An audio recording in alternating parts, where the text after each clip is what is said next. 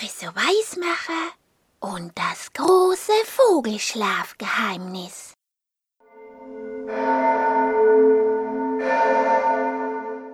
Es war kurz nach Mitternacht. Hundling fielen die Augen zu und er plumpste vom Baum direkt auf das Trampolin. Weil am Trampolin ein kleines Glöckchen befestigt war, klingelte es.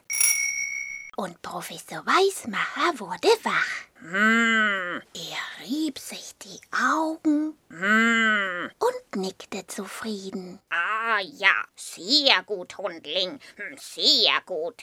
Da, da bist du ja jetzt endlich eingeschlafen und vom Baum gefallen. Sehr gut, sehr gut. Hundling, sein Assistent, bellte. Hundling, nix können schlafen auf Baum wie Vogel.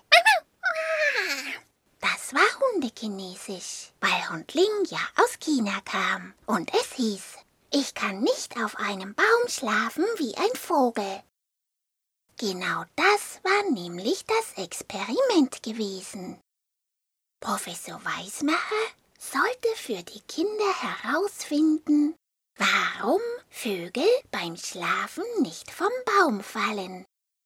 Und weil gerade kein Vogel zur Hand gewesen war, hatte Hundling sich ein altes Vogelkostüm aus dem Fasching angezogen und war auf den Baum geklettert. Bis nach Mitternacht hatten die beiden warten müssen, bis Hundling dann endlich eingeschlafen war. Nun war er heruntergefallen und der Professor überlegte. Hm, dann, dann hat es also nichts damit zu tun, wie so ein Vogel aussieht. Hm, ja, ja, dann muss es an etwas anderem liegen, äh, nicht wahr?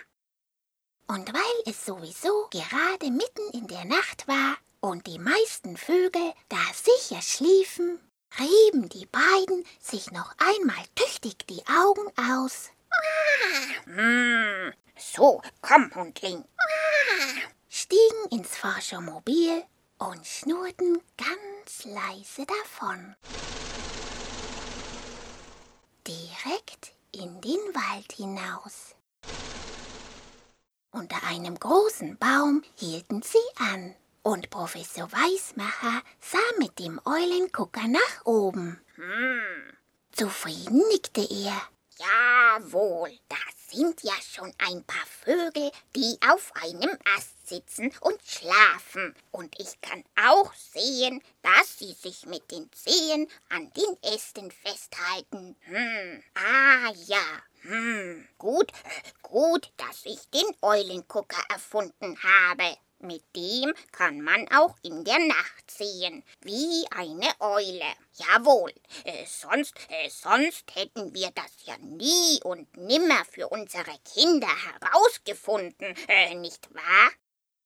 Und dann überlegte er, ob die Vögel zum Festhalten an den Ästen nicht recht viel Kraft brauchten. Er sah noch einmal durch den Eulengucker. Hm, Hundling. Also, äh, also die Vögel, die sitzen da recht bequem. Hm, die scheinen sich ja gar nicht anzustrengen. Hm, ja, so etwas aber auch. Hm, wie machen sie das nur?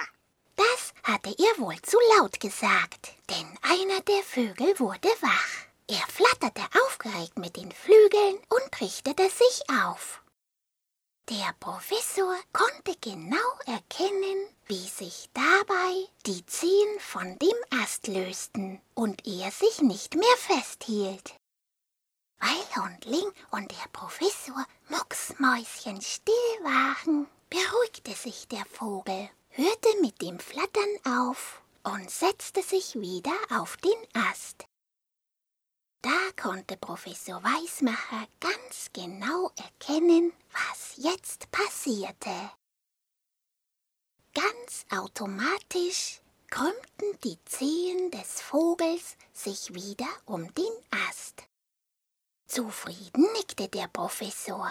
Ah ja, so ist das also. Der Vogel hat im Fuß Sehnen, die beim Hinsetzen auf einem Ast ganz automatisch die Zehen anziehen. So, so, dass der Vogel sich ganz automatisch an dem Ast festhält und er keine Kraft braucht, weil sein eigenes Gewicht das für ihn macht. Hm. Das, äh, das hat die Natur schon sehr praktisch eingerichtet. Äh, jawohl.